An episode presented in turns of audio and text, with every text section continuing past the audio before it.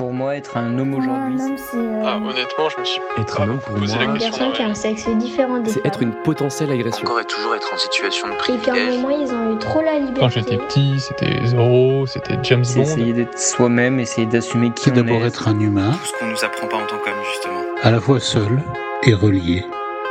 Je m'appelle Thomas Messias et vous écoutez Mansplaining, le podcast où on s'interroge sur les hommes, le genre, la société.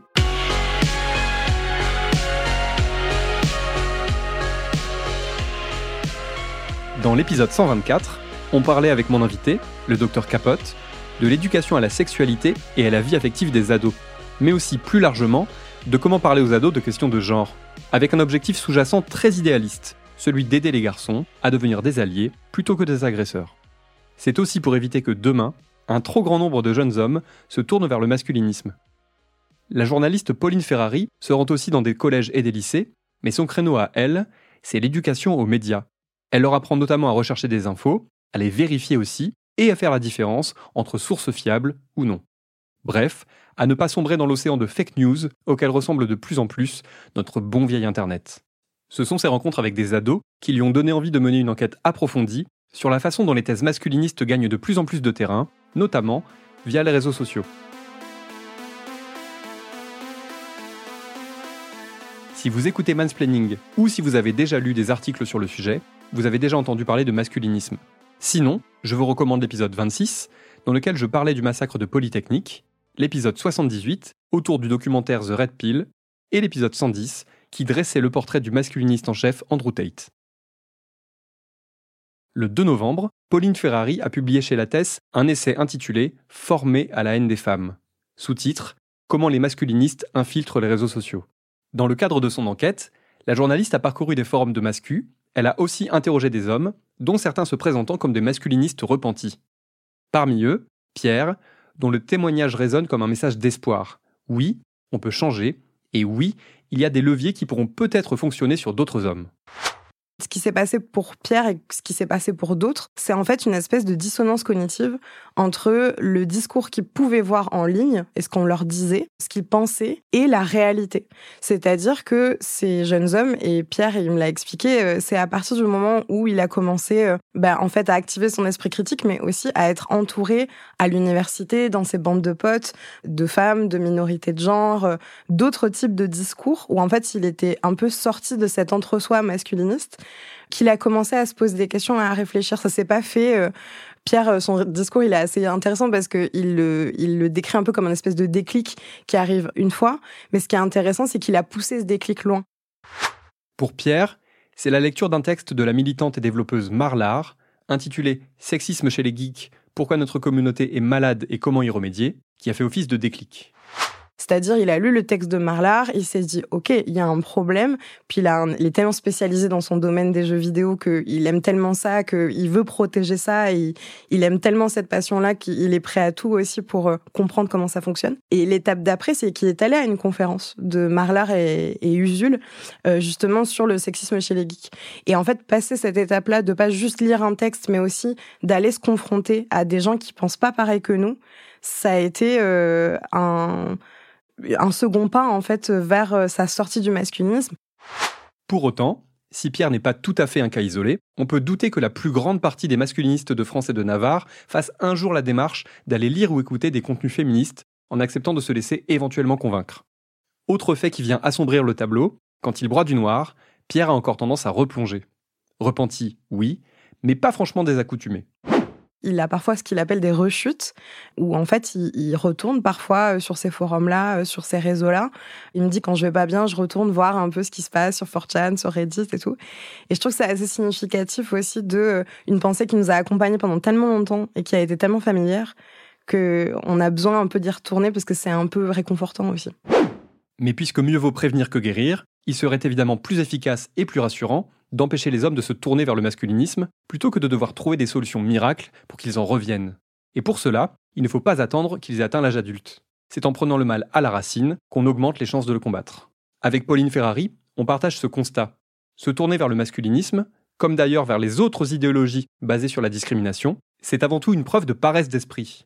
Ça consiste à rejeter la responsabilité de nos problèmes sur une autre catégorie de personnes, en l'occurrence les femmes.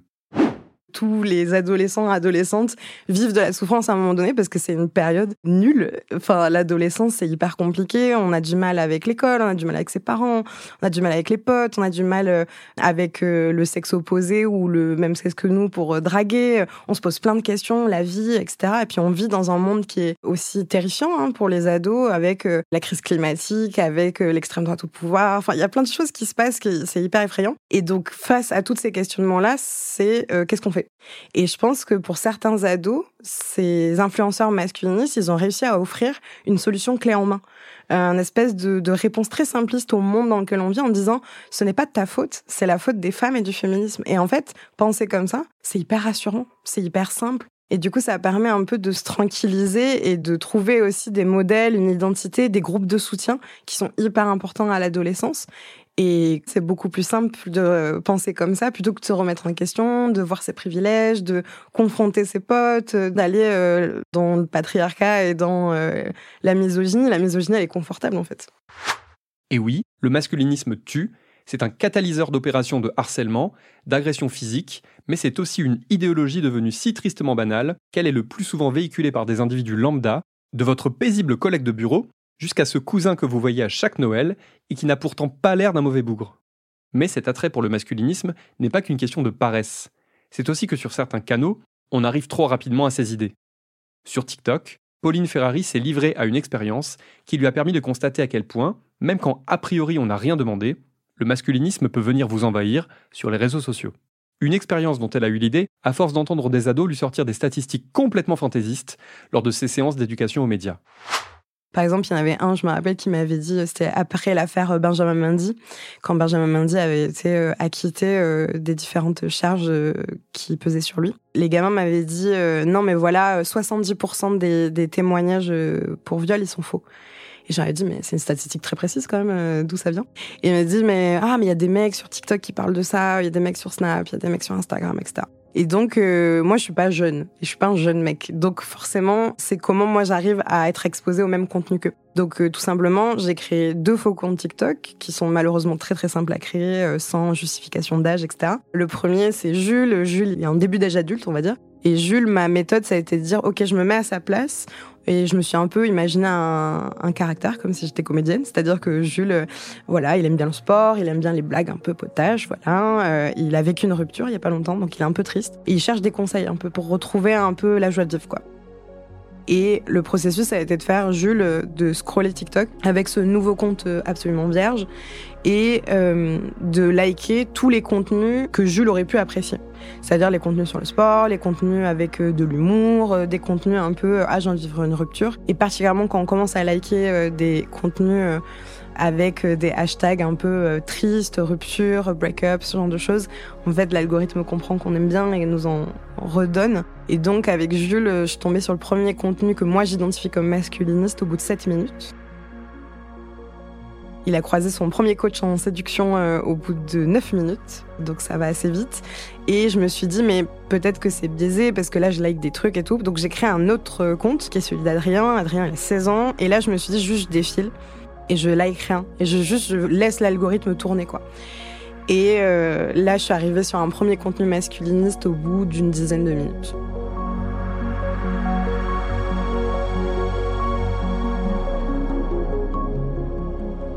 La conclusion de cette modeste expérience est proprement terrifiante. Le masculinisme a beau être une idéologie de l'extrême, en fait, c'est très, très, très accessible. C'est une idéologie qui est centrale parce qu'elle est extrêmement banalisée et elle est banalisée y compris par des jeunes garçons euh, et par des comptes qui ne se disent pas masculinistes ou qui n'ont pas euh, l'attirail masculiniste, j'ai envie de dire, c'est, euh, je sais pas, des jeunes ados qui font des, des vidéos dans leur chambre en disant ah les meufs qui se maquillent comme ça, vous êtes pas bonnes à marier. Par exemple, mariable pas mariable, moi c'est un débat que j'ai énormément avec des ados de dire mais c'est quoi euh, mariable pas mariable. Ben ça c'est un truc un peu de mascu aussi, c'est de dire il y a des femmes de valeur et il y a des femmes qui n'ont pas de valeur. Je pense sincèrement que les hommes de maintenant ont un problème. Je pense sincèrement que les hommes de maintenant ont perdu leurs repères. Je pense sincèrement qu'ils ont besoin de repères. Et je pense que le féminisme ne les aide pas. Les femmes aiment être soumises, c'est dans leur nature. Soumise, ça veut dire être mise sous la protection. Affirme-toi, tu prends ta copine ou ta femme par la main et tu lui dis bébé, c'est ici qu'on va manger aujourd'hui. Et ça, ça va contribuer à l'attraction dans ton couple parce que tu seras dans ton essence masculine. Une femme n'est jamais vraiment 100% indépendante. Ouais, elle peut réussir, elle peut dire j'ai réussi toute seule. Mais vraiment, elle est toujours, elle sera toujours guidée par un autre homme qui lui a appris. Pauline Ferrari n'y va pas par quatre chemins. À propos de ces hommes qui basculent dans le masculinisme, elle n'hésite pas à parler de radicalisation. Le mot est parfaitement adéquat, mais il est rarement employé dans ce cadre. Parce que dans beaucoup de médias français, qui dit radicalisation dit islamisme. Je pense que le terme de radicalisation impliqué par la lutte antiterroriste, c'est beaucoup focus en effet sur le djihad euh, ces dernières années, mais oublie plein d'autres choses dans le spectre. Et notamment euh, bah, la radicalisation néo-nazie, euh, la radicalisation extrême droite, la radicalisation de suprémacistes blancs. Et c'est des processus qui se rejoignent. Je lisais ce matin, il y a eu un article du Monde là il y a quelques jours sur quatre ados qui étaient fascinés autant par Adolf Hitler que par le djihad et qui voulaient commettre des projets d'attentats dans leurs écoles, etc. Et quand on lit l'article et quand on voit leurs références, c'est un micmac de plein de choses, et notamment des références à l'État islamique, mais aussi ouais, à Adolf Hitler, à la tuerie de Columbine, à des propos antisémites, à des propos antiféministes aussi. Donc la radicalisation, elle est jamais envisagée sur motif misogyne. Et je trouve que ça dit beaucoup de notre société aussi. C'est on n'arrive pas à imaginer que la misogynie et la haine des femmes puissent être un motif suffisant et valable de tuerie ou d'attentat. En France, tout comme on a longtemps renaclé à l'idée d'utiliser le mot féminicide, on rechigne encore à parler de tuerie masculiniste. Il y a juste euh, la seule affaire dans laquelle on a pu parler de misogynie euh, comme motif de féminicide. C'est le féminicide de Mélanie en janvier 2020, perpétué par un coach en séduction qui s'appelle Michael Filetas. Mais parce qu'il était coach en séduction sur YouTube et que c'était gros qu'on pouvait pas le louper.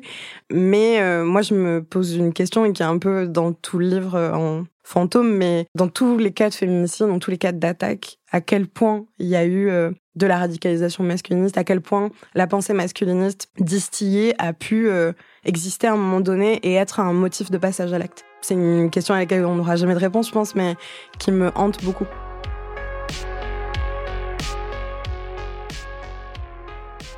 Pardon d'utiliser une expression d'un autre temps, mais avec ce livre, Pauline Ferrari remet l'Église au milieu du village. Elle lutte notamment contre cette idée reçue, trop souvent propagée y compris par des intellectuels, selon laquelle les masculinistes, et notamment les incels, seraient presque uniquement des électeurs blancs d'extrême droite. Je pense, en fait, il serait trop simpliste de dire que tous les masculinistes sont d'extrême droite on peut tracer des liens très forts entre extrême droite, suprémacisme blanc et masculinisme, mais aussi parce qu'il y a une récupération politique de la part des mouvements conservateurs et d'extrême droite du masculinisme.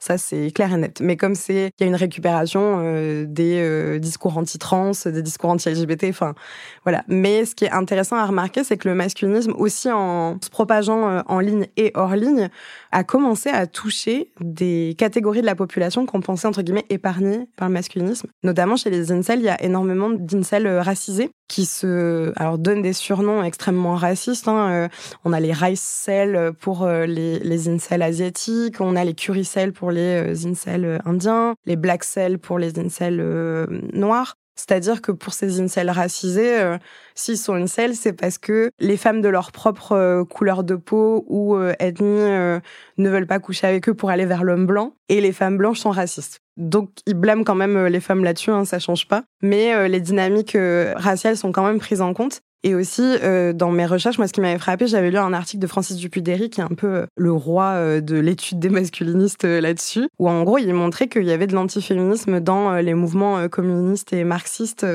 du 19e et 20e siècle.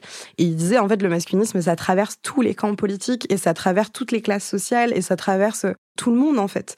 C'est juste qu'il y a une récupération plus forte et une surreprésentation des masculinistes blancs jeunes d'extrême droite, mais il n'y a pas que. Cela démontre encore une fois l'importance de l'intersectionnalité des luttes. Mais revenons-en au cas général. Une fois passé l'étape du constat, que fait-on? Comment lutte-t-on contre la montée en flèche du masculinisme autant dans la société que sur les réseaux sociaux, ces deux sphères étant désormais indissociables je pense qu'il y a déjà trois volets qui sont très importants et qui se passent à la fois à l'école et à la fois à la maison. C'est d'une part euh, tout ce qui est éducation stéréotype de genre qui paraît assez basique. J'ai l'impression que tout le monde dit ah oui, mais ça va, on, connaît euh, l'égalité, les filles, les garçons, vous êtes égaux, tout ça. Non, ça allait un peu plus loin que ça, et notamment de, de décoder un petit peu euh, plein de stéréotypes, plein d'idées reçues qu'on peut avoir et c'est hyper important. Et je pense que ça va aussi avec une éducation aux médias, à l'information. Moi, c'est ce que je fais en collège et lycée, et je vois à quel point c'est essentiel parce que les ados, ils sont pas bêtes. Ils sont très très loin d'être naïfs sur les contenus qu'ils consomment. Mais parfois, il faut juste leur donner une petite grille de lecture, un petit coup de pouce de compréhension. Par exemple, c'est quoi la différence entre information et opinion? C'est quoi la différence entre un média et euh, un influenceur? Pourquoi on essaie de nous vendre des trucs? Euh, Comment ça fonctionne un algorithme? Ce genre de choses. Je trouve que ça, c'est très important. Et ça va aussi avec le troisième volet, qui est l'application de la loi de 2001 sur euh, l'éducation à la sexualité, qui est appliquée dans moins de 15% des collèges et lycées en France. La loi de 2001, c'est celle qui impose que chaque élève de collège et de lycée reçoive trois séances d'éducation à la sexualité par année scolaire. Pauline Ferrari propose enfin une quatrième piste, qui me semble elle aussi fondamentale, mais qui nécessiterait notamment que chaque pays mette la main au portefeuille. Et moi, le quatrième point qui est très compliqué, euh, je trouve, à naviguer, mais c'est sur la question de la santé mentale et la santé mentale des garçons particulièrement. Et le problème, c'est qu'il y a beaucoup de masculinistes et de groupes masculinistes, je pense au Mankind Project notamment, qui font des groupes de parole, euh, qui font des stages dans la forêt un petit peu, euh, qui en fait ressemblent à des espèces de groupes de parole de thérapie où on exprime ses émotions, son rapport à ses parents, à ses enfants, on laisse exprimer sa colère. Sauf que dans ce contexte-là, c'est fait dans un cadre hyper viriliste. Et la question, c'est comment on fait pour que les jeunes garçons se sentent habilités à pouvoir dire quand ça va pas, à pouvoir exprimer leurs émotions autrement peut-être que par la colère ou la violence, que les filles puissent exprimer aussi euh, cette euh, colère et cette violence sans qu'elle soit euh, réprimée, et d'avoir ouais des espaces safe. Et dans le livre, je parle notamment de certaines initiatives qui ont été mises en place au Danemark, de groupes pour la jeunesse qui ont mis en place des espèces de forums et de chats en ligne, parce que comme on sait que le masculinisme passe beaucoup par euh, le domaine en ligne et que dans les salles de classe, parfois, face aux autres, on n'ose pas forcément exprimer ce qui ne va pas et que tout le monde n'a pas les moyens d'aller euh, en thérapie parce que ça reste très cher. D'avoir aussi des espaces gratuits où il y a euh, une modération qui est faite par un éducateur, éducatrice, par un psychologue pour pouvoir justement ouais, faire ressortir un peu quand ça va pas et aiguiller et d'avoir ce groupe de soutien. Pardon pour le spoil, mais la dernière phrase du livre, c'est celle-ci. Il va nous falloir apprendre à regarder la haine des femmes droit dans les yeux. Et je crois qu'il n'y avait pas meilleure conclusion.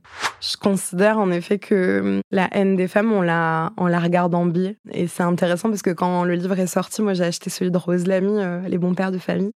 Et je lui ai écrit un message en lui disant, euh, je trouve que nos livres, ils ont une complémentarité là-dessus. Parce que dans son livre, elle parle énormément de à quel point les bons pères de famille qui commettent des violences pointe toujours les autres, les marginaux, les étrangers. Euh, voilà, elle, elle décrypte un peu ça. Et moi, ce que j'explique dans le livre aussi, c'est que euh, on a beaucoup tendance à pointer les masculinistes parce que c'est un extrême du continuum des violences.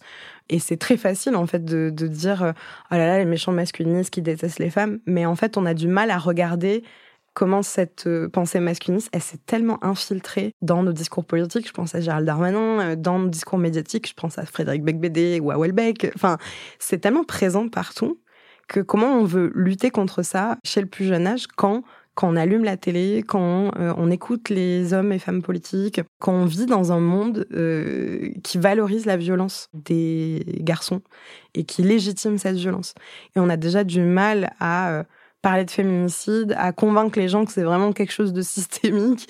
Je pense que la haine des femmes, elle est encore euh, vue comme euh, c'est pas grave, quoi. Et je pense qu'il faut vraiment euh, s'atteler à ce problème et, la regarder dans les yeux pour ce qu'elle est, pour le masculinisme tue, en fait. Formé à la haine des femmes, de Pauline Ferrari, est disponible depuis le 2 novembre et édité par Lattès dans la collection Nouveau Jour.